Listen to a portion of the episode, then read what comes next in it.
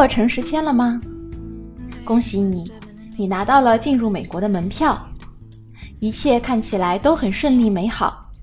赴美生子对于你仿佛也已经不在话下了。诚实签让我们有了底气，做出下一步选择：诚实入境。当你进入美国海关边境处，可以大大方方地展示出你的肚子，指着它对海关说：“这里有一个小 baby。”但且慢，还有一个不起眼但是非常重要的考量因素——时间。准确的说，是动身赴美的时间。如何规划和确定赴美时间，可能在一定程度上决定着这趟赴美生子是否顺利，甚至赴美生子的成败。今天我们来聊一聊，提前多久去美国比较好呢？先来听我说两个真实的故事吧。关注我朋友圈的朋友有可能看到过，就在上个月，机缘巧合之下，小雪妈同时认识了两个被加州海关遣返并撤销签证的孕妇。被遣返以后，他们找到了我，两人又几乎是同一时间递交了再次诚实签的申请。后续，他们两个人的结局却截然不同。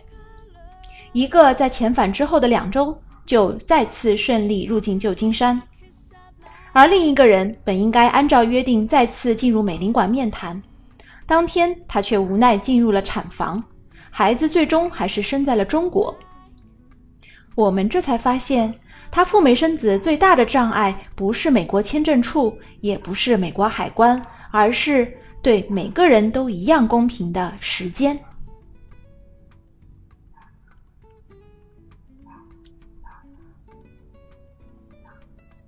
Hello，大家好，这里是小雪妈教赴美生子，每周学一点实用的干货，听完立即行动，改变下一代的人生路就从你这里开始。为什么这两位妈妈有类似的经历，而结局却大不相同呢？因为前一个孕妇虽然不幸被遣返，但她还有充足的时间重振旗鼓，再次申请。而后一个孕妇第一次飞往美国时候已经怀孕接近三十六周，被遣返回国后，当她再次面谈已经三十七周再多了，孩子随时随地都可能发动。当她的先生告诉小雪妈她已经进入产房的那一刻，我真的不忍心再追问下去，为什么她当时选择那么晚才飞往美国呢？如果当初他能够在三十周飞往美国，即使被遣返了，还有很大的回旋余地，就像另一位妈妈那样。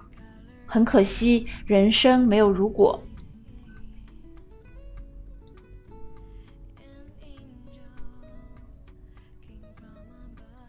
我们都知道，主流的赴美生子时间是在预产期前的两个月，加上生孩子以后的一个月。总共在美国停留三个月左右。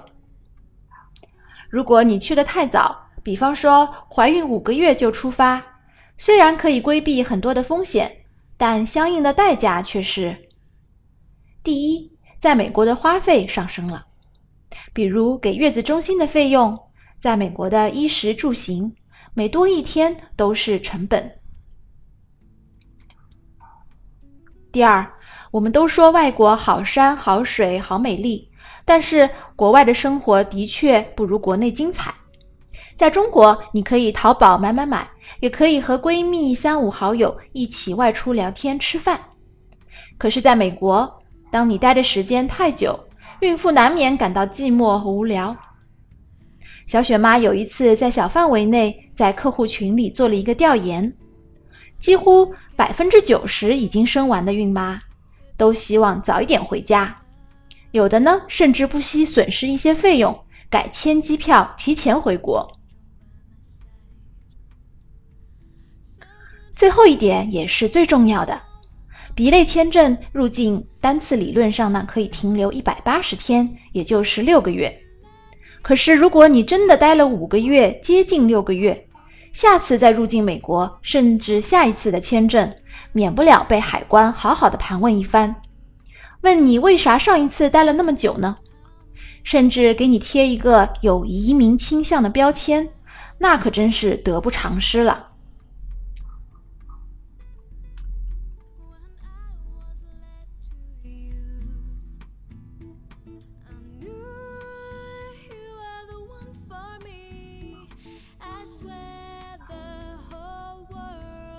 有的孕妈说：“OK，那我晚一点再去美国会怎样呢？”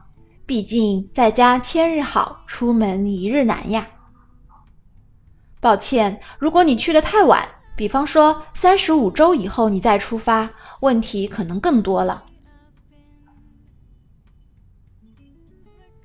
刚才你听到的是小雪妈第四十七期的节目：赴美生子该提前多久去美国比较好？小雪妈在喜马拉雅、荔枝 FM 播出赴美生子音频教程。苹果的用户也可以直接在 Podcast 订阅。阅读本节目的文字稿，欢迎订阅公众号“小雪妈教你生美宝”，了解更多的签证和入境的案例。来看一看小雪妈的微博“赴美生子诚实签”。小雪妈还提供个性化的服务：第一，赴美生子诚实签的代办，全权申请代理你的美国签证。确保一个月内可以拿到。第二，签证的辅导，你可以 DIY 自己申请，有疑惑的问题获得我的专业建议。第三，入境海关的咨询辅导，选择哪个城市，该带多少现金，能够让你又快又好的入境美国。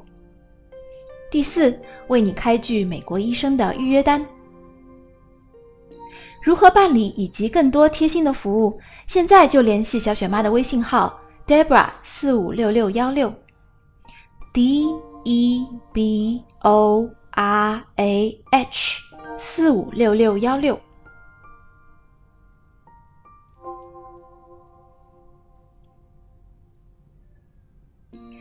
压缩减少动身赴美的时间，太晚去会有哪些风险呢？第一。最糟糕的情况，被海关遣返以后无法再度赴美。虽然陈世谦被遣返的概率真的非常非常小，但是通过前面的例子，我们还是明白了有这种可能性。这种事情，如果你碰到了，对个人来说就是百分之一百的不幸结局。如果运周太大，你再次申请签证，加上签证签发、收到签证。再次预订机票，这些都需要时间，拖着拖着，可能就错过了时机。第二，太晚去美国，意外早产或者在飞机上生产。我们所说的预产期是根据孕周预估的一个生产的时间，预产期并不是精确的分娩日期。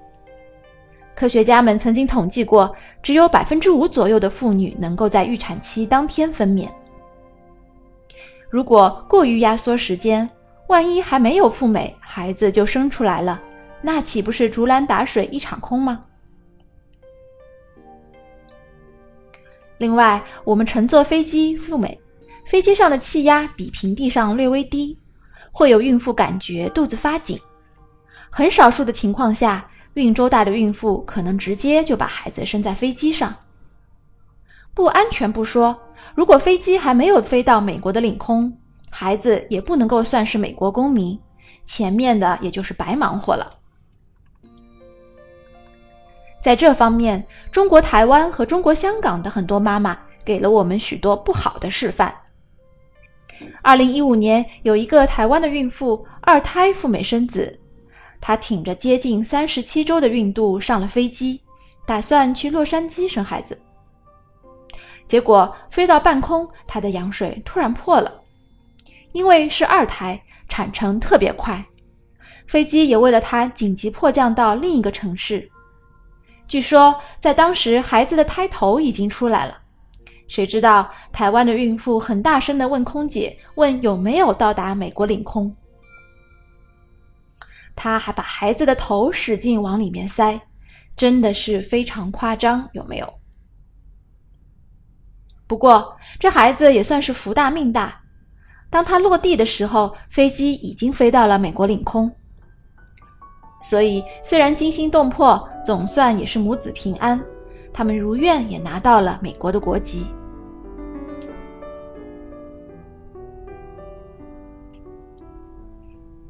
第三，大运州航空公司不予承运的风险。航空公司，尤其是国内的航空公司，对于孕妇的承运一般是持比较谨慎的态度。如果你挺着一个超大的肚子，航空公司害怕孕妇有生在飞机上的风险，很可能就在你临上飞机前拒绝你登机。这个时候可真是叫天天不应，叫地地不灵。就在今年，海航就曾经拒绝了一位大运州的大陆孕妇登机。另外，根据小雪妈从北京飞往拉斯维加斯的客户的反馈，海航的这个航班啊，几乎每次都有十多个孕妇飞往美国，真的是非常非常的壮观。可想而知，海航可能也会越来越谨慎。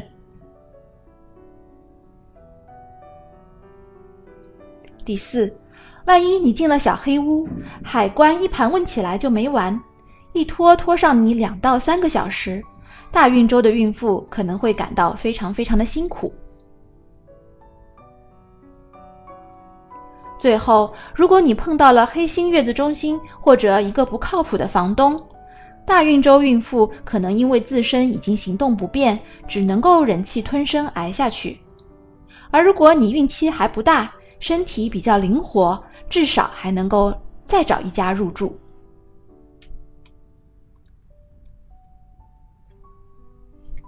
其他的一些小问题在这里就不一一赘述了。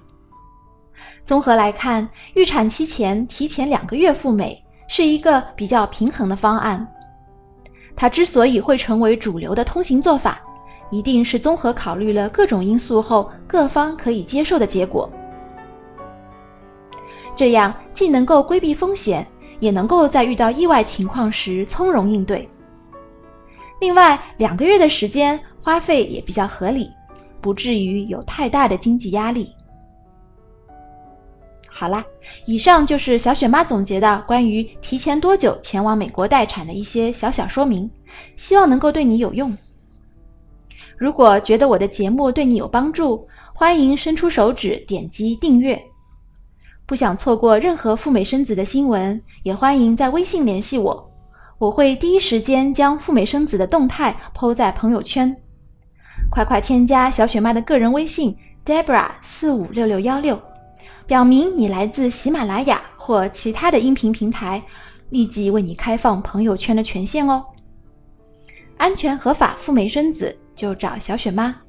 好了，我们下一期节目里再见了，拜拜。